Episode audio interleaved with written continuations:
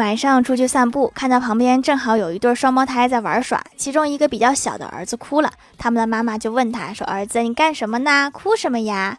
小儿子委屈的说：“妈妈，你看我哥哥，他老欺负我。”妈妈就问道：“咋欺负你啦？”小儿子生气的说：“他把我的名字写在他的内裤上，他说他要天天放屁崩我。”好狠呐！